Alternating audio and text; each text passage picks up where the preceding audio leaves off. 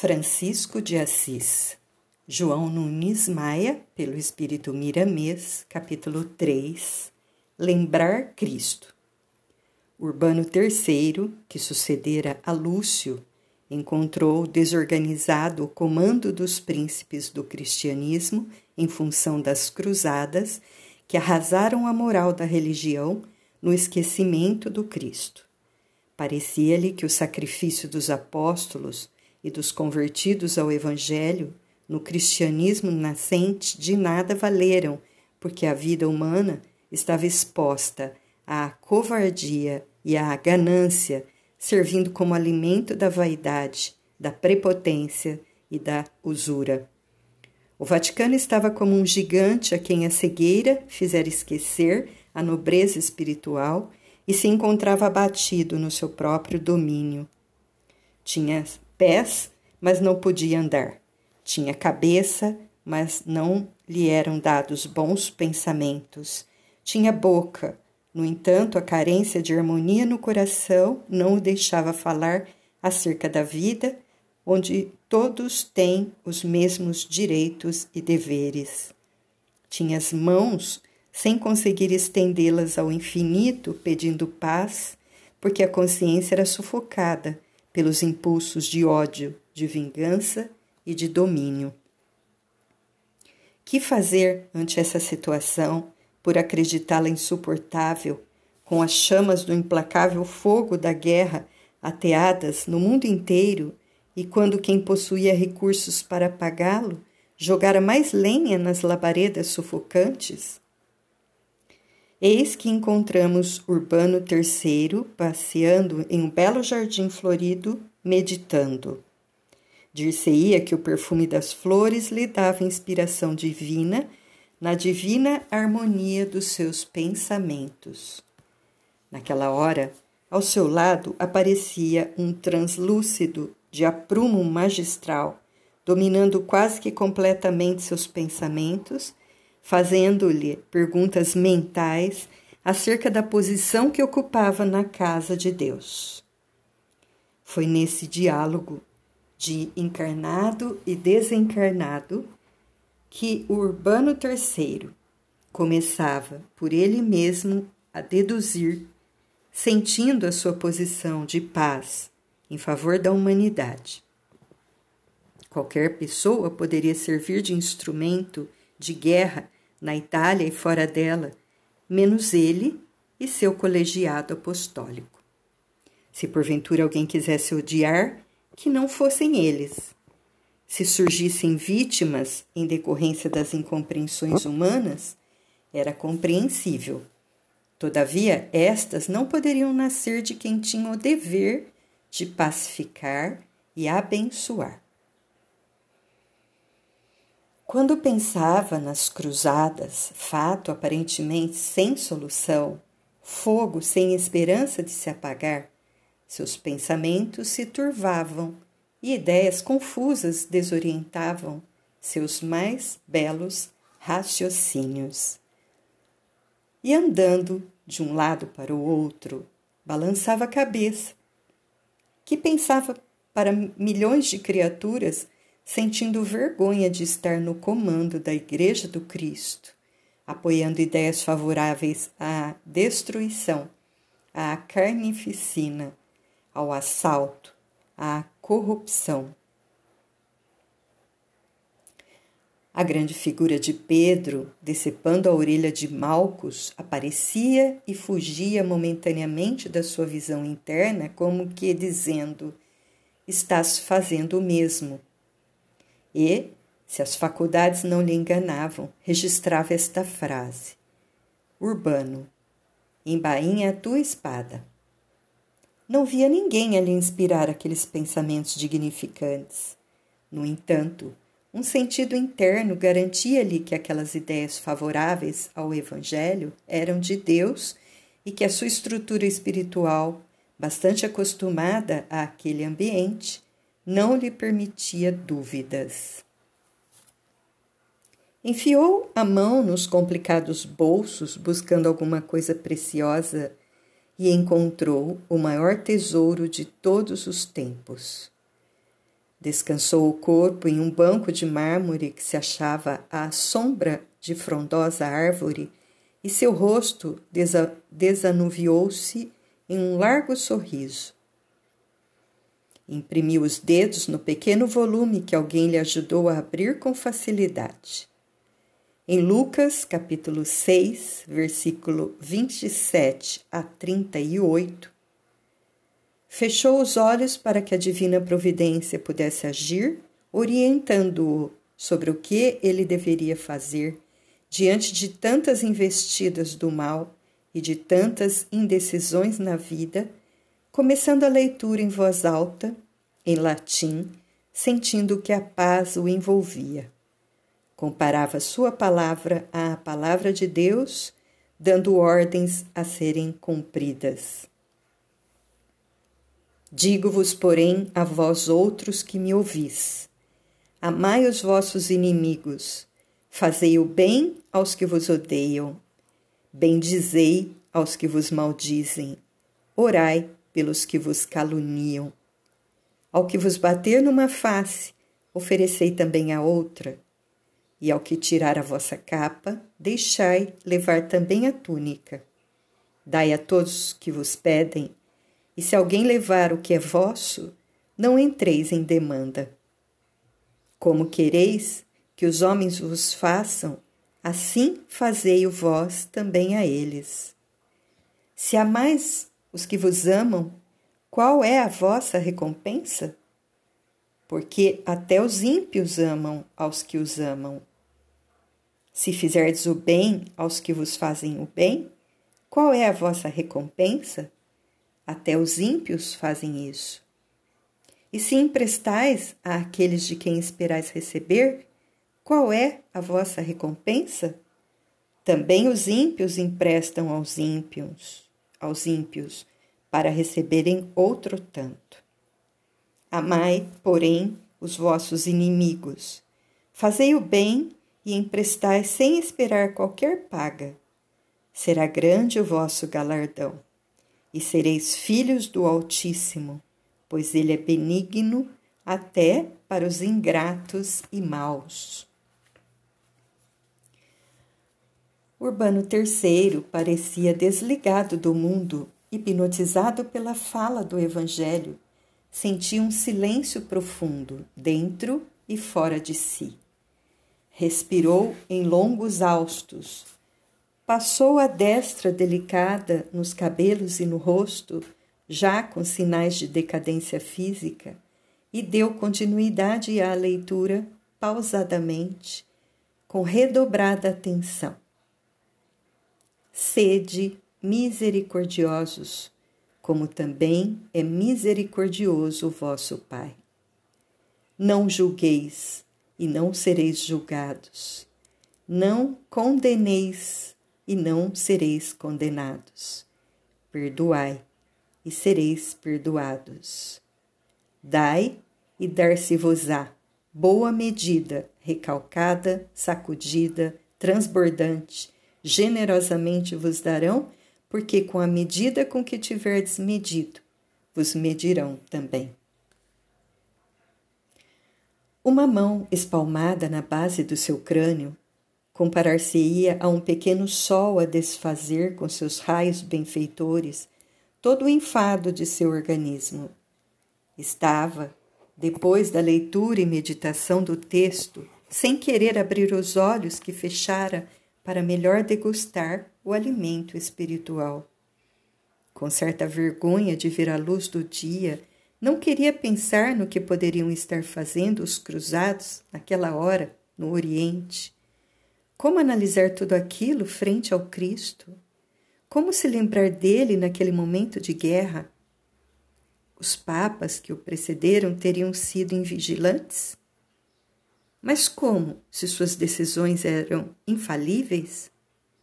Como, se o que ligamos aqui está ligado no céu? Precisava de tempo para pensar e corrigir os erros. Deveria abraçar Jesus Cristo, custasse o que custasse, em toda a sua pureza e verdade, e não como a conveniência dos homens o via. Urbano III saiu do transe e começou a pensar: Meu Deus, recomendaste-nos por intermédio do vosso incomparável Filho que amássemos os nossos inimigos e fizéssemos o bem aos que nos odeiam. E nós, que participamos do seu colégio apostolar, estamos querendo aniquilar nossos inimigos e inutilizar os que nos odeiam, desprezando os que não pensam como nós. Por que a nossa tendência é sempre a de contrariar as vossas normas? Jamais o Evangelho do Senhor esteve tão vivo em minha mente, despertando tanto interesse no coração como hoje. É como se caíssem as escamas dos meus olhos espirituais, como acontecera a Paulo a caminho de Damasco. Agora vejo com mais nitidez as letras sagradas e as maneiras pelas quais elas atuam no entendimento com a verdade.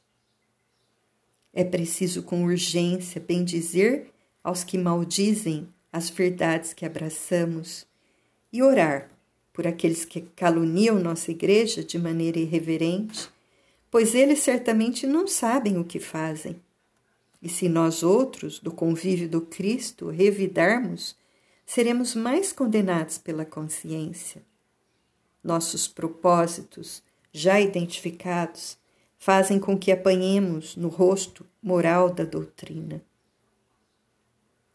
Alguém nos está tirando a capa, como os muçulmanos no caso do túmulo sagrado do Cristo, que está sendo usada como capa exterior da doutrina cristã sem que ofertemos igualmente a túnica, que poderia ser a aquiescência em favor da paz. Pelo muito respeito que haveremos de ter pelo túmulo sagrado, ele não pode constituir a essência doutrinária, e sim revestimento exterior. E em seu nome os corvos brigam, lutam, jogam a sorte, achando que ali está a verdadeira felicidade. Qual o dever de quem já conhece a verdade? E tornar-se livre em favor também da liberdade alheia. E a nossa ignorância, meu Deus, é que o Evangelho nos pede, principalmente nos textos lidos neste momento, para darmos a todos os que porventura nos pedirem, e se alguém levar o que é nosso, que não entremos em demanda. Os turcos, por acaso, não estão nos pedindo aquele pedacinho de terra que pertence a eles mesmos? E a demanda que travamos é sem precedentes.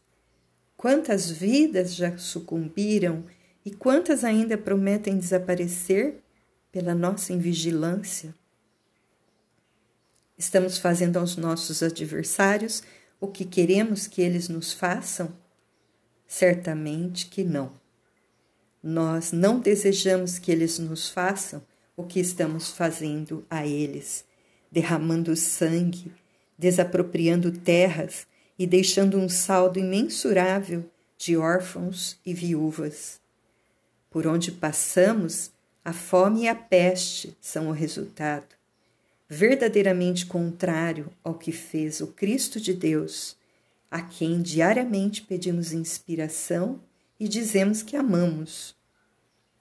Estamos dispensando algum amor, mesmo assim envernizado na ambição, somente àqueles sofredores inconscientes a quem estimulamos para as guerras, para a rapina, para a depravação. Isso também fazem os ímpios.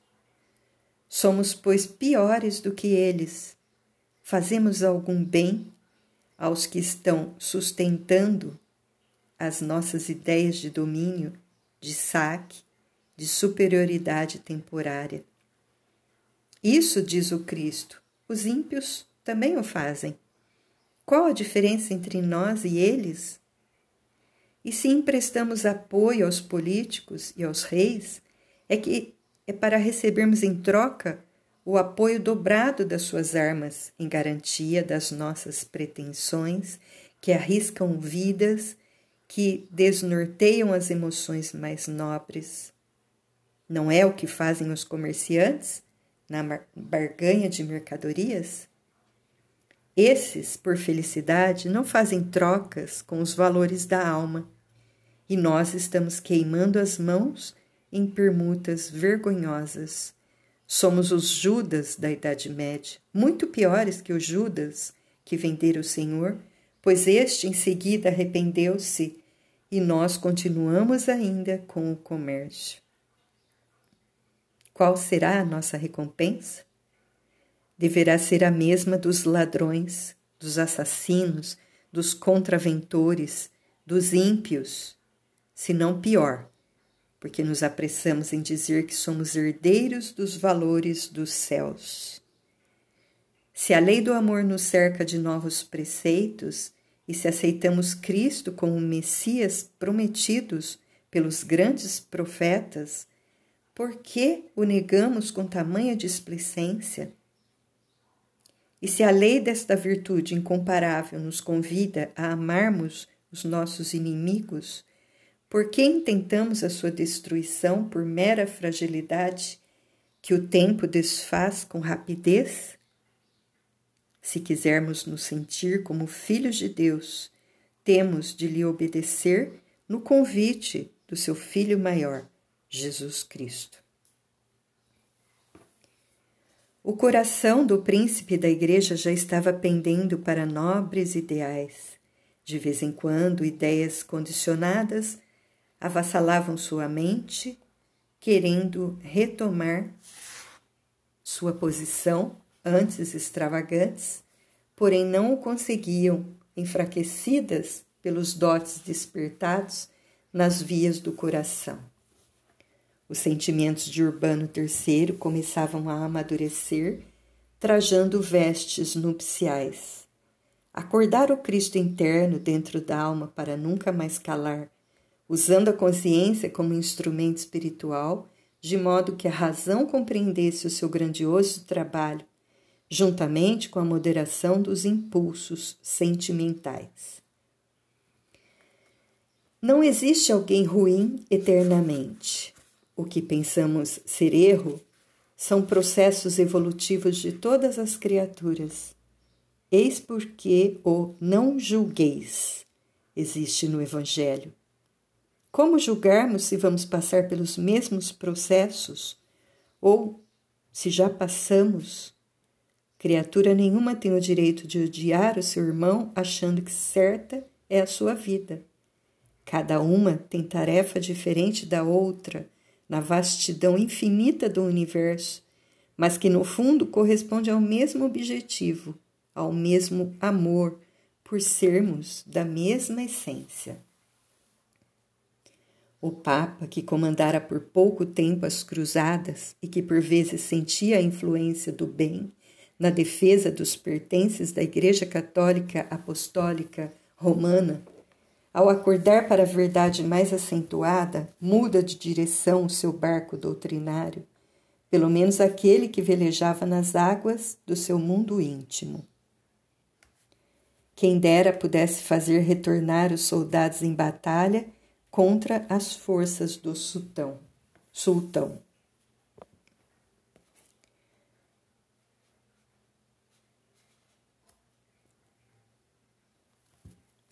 Se tudo estivesse somente nas suas mãos, e se aquele modo de pensar perdurasse na sua cansada cabeça, ordenaria paz, mesmo em detrimento da honra da sua religião.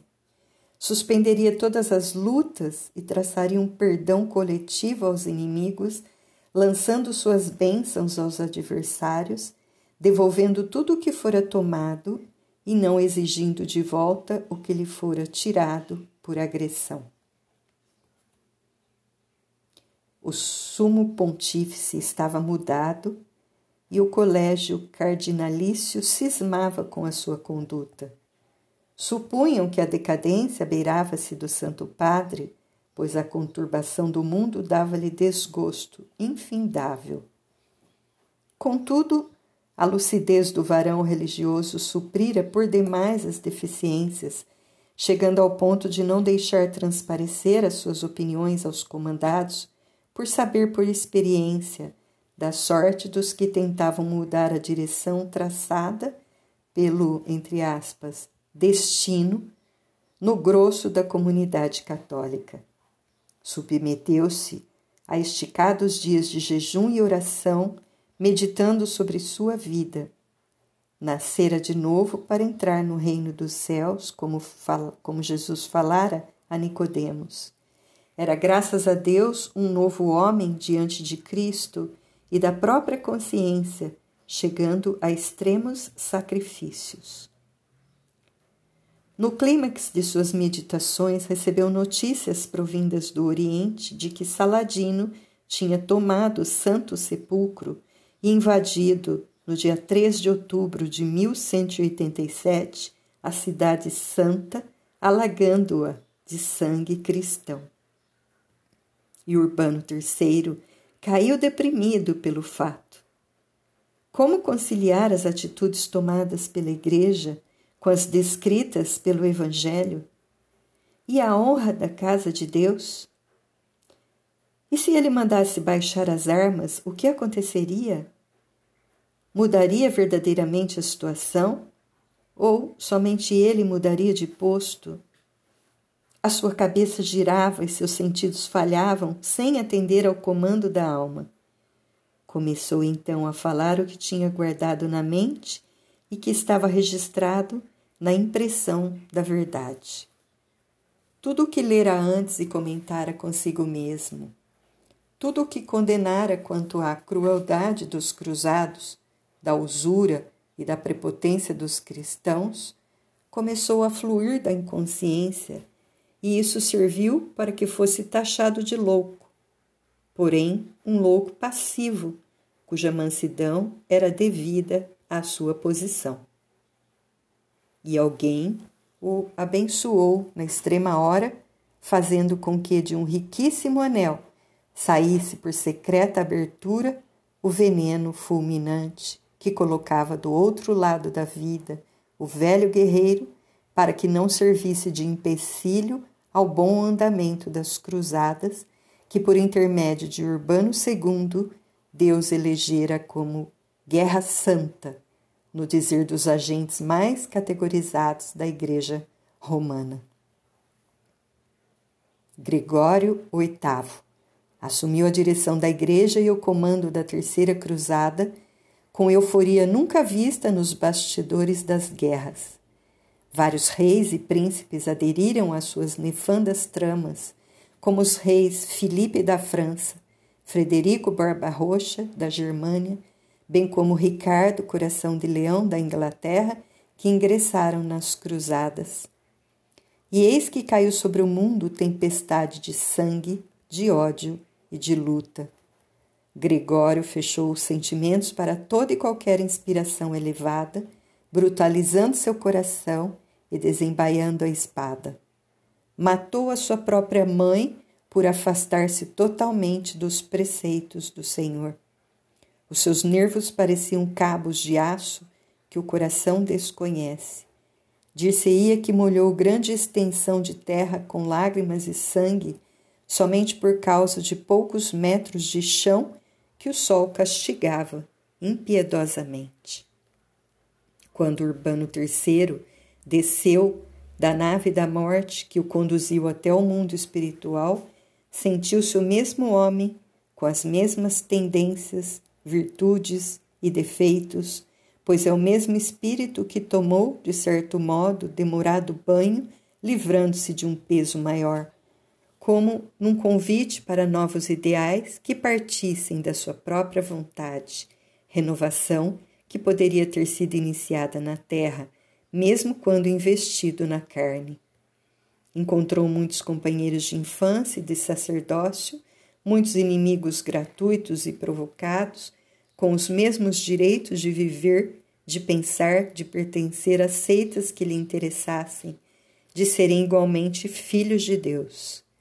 Ainda sentindo-se revestido do poder, custava aceitar a ideia de igualdade e de liberdade de consciência. Lutava com todas as suas forças internas, mas sofria amargamente.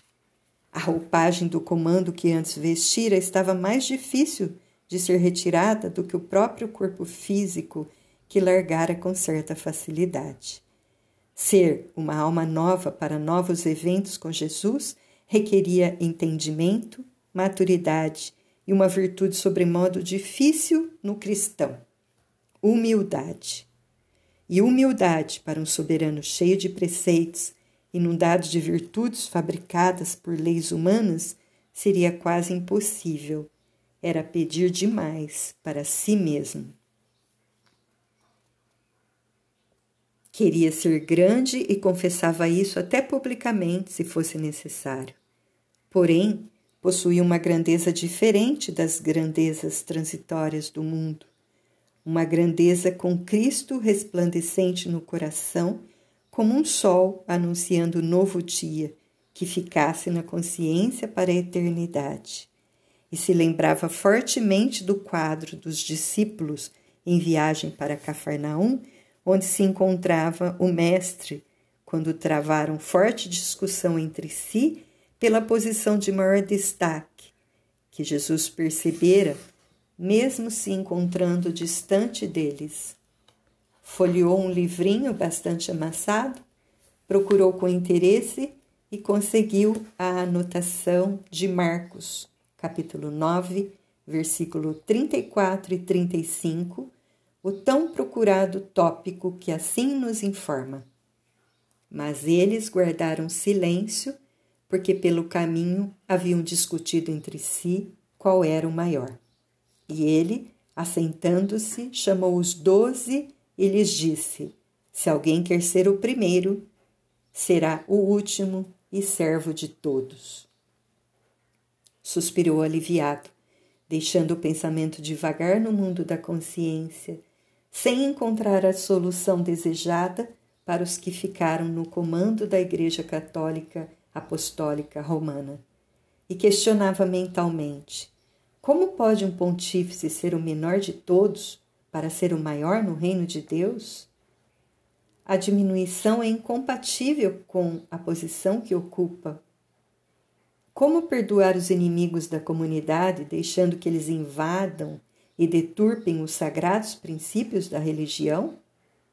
Como abençoar esses sanguinários maometanos e orar por eles, se dessa forma estaremos fortalecendo os adversários para nos destruir?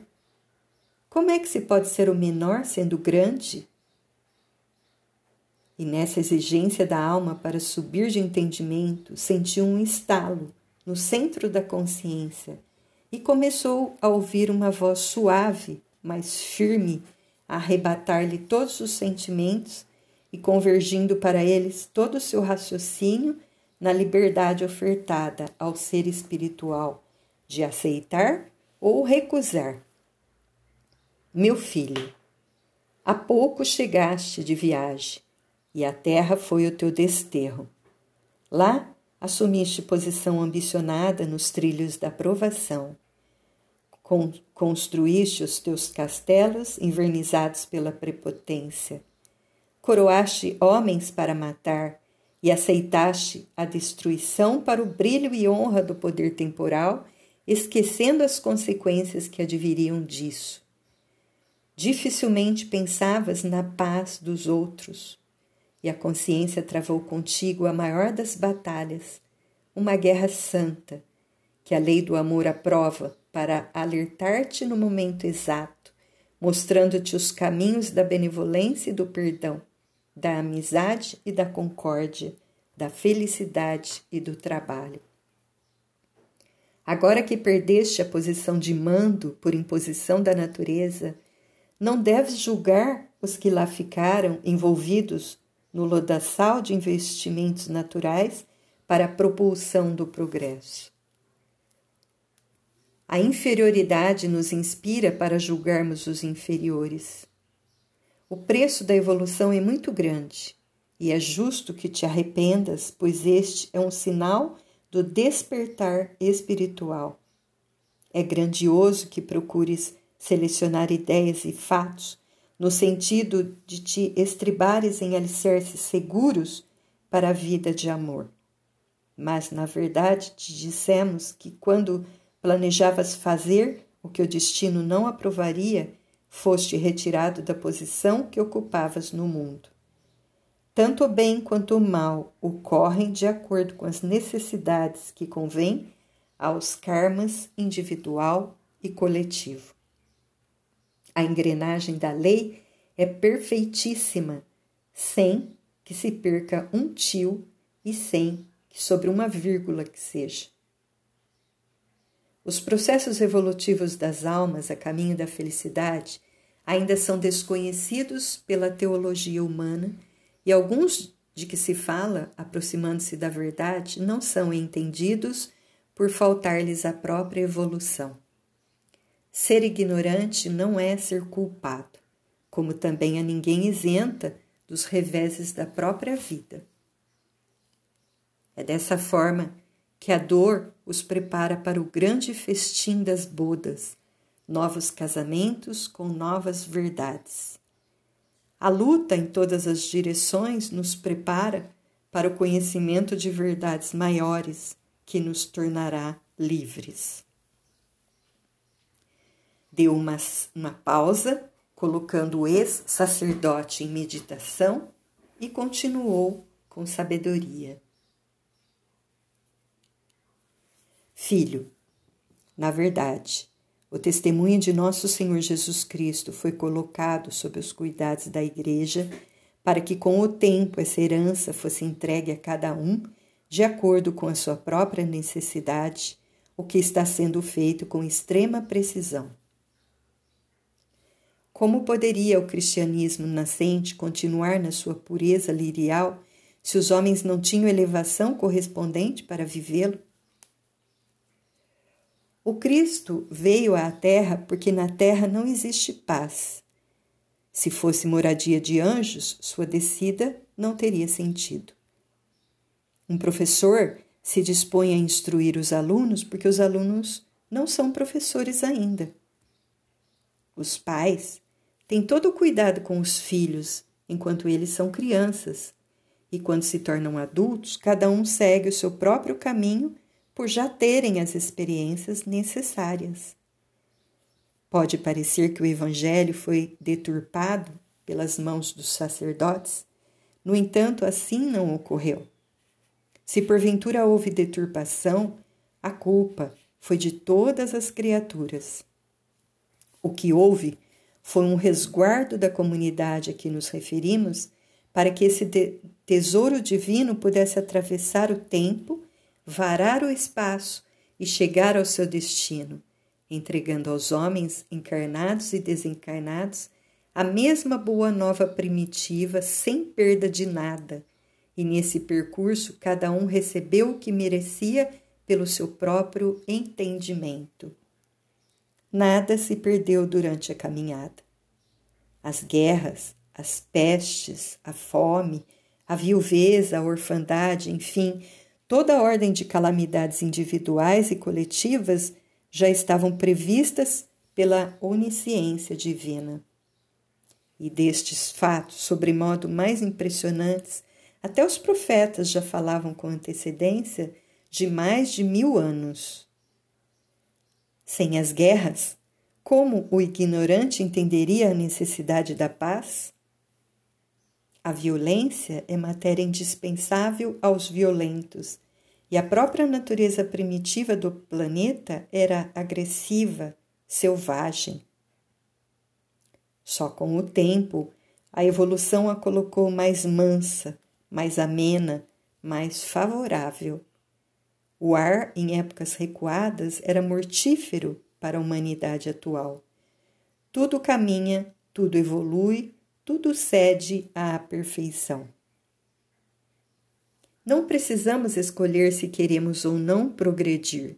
Isso é a lei. A boa vontade é, por assim dizer, a alavanca da mesma evolução. O esquema de Deus já está pronto desde o princípio e compete a nós outros a ele obedecermos pela força em primeiro lugar, depois por sabedoria. Se tu começas a enxergar os erros praticados que a tua consciência hoje condena, não condenes os outros na retaguarda, que copiam o que fizeste.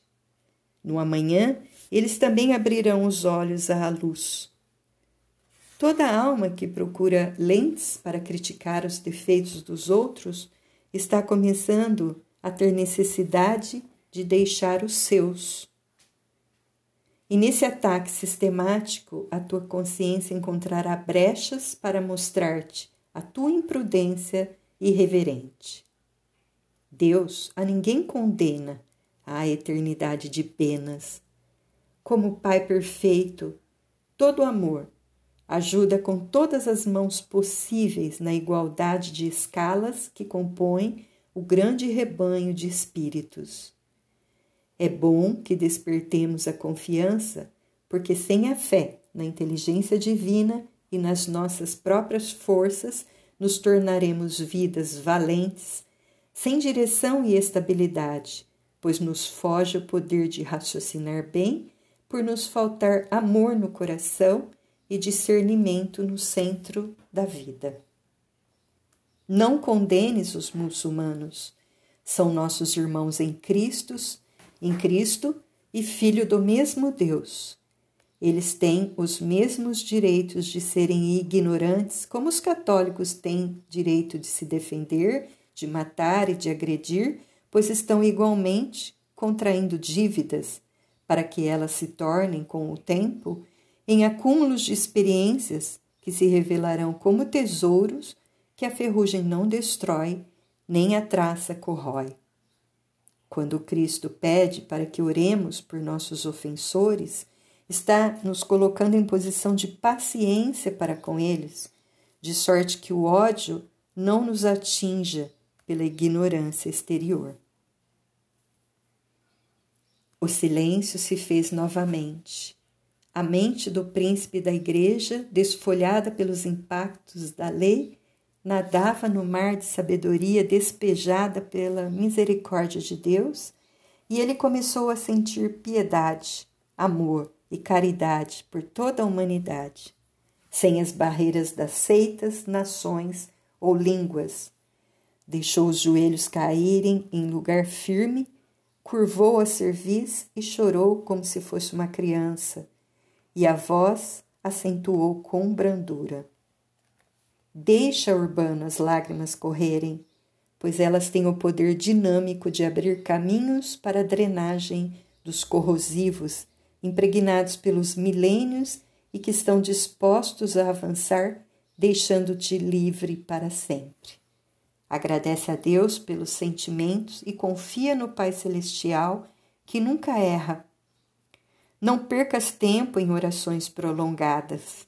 Antes, movimenta as mãos em favor dos que ficaram e idealiza meios para o alívio dos que sofrem. Labora em direção à paz, que assim estarás envolvido na extrema súplica, que vale mais que o poder e o ouro. Alguém se aproxima do candidato, toca-o e o convida para partirem, no que este atende com humildade desaparecendo nos confins dos espaços.